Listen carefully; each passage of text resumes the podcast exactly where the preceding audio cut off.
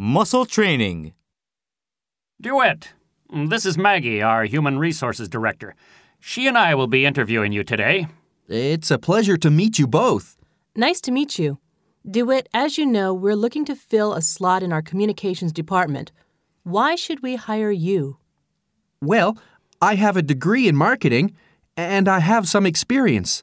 Last year, I worked as an assistant marketing director at a high tech startup company.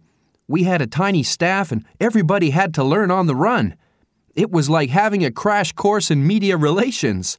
And I think I could use the skills I developed at your company. Okay. DeWitt, tell me what your biggest weakness as a worker is. Um, that's an interesting question.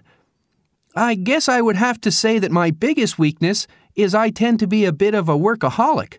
When I was working at the startup, we had to work 12 or 15 hour days in the beginning, and I have to confess, I loved it.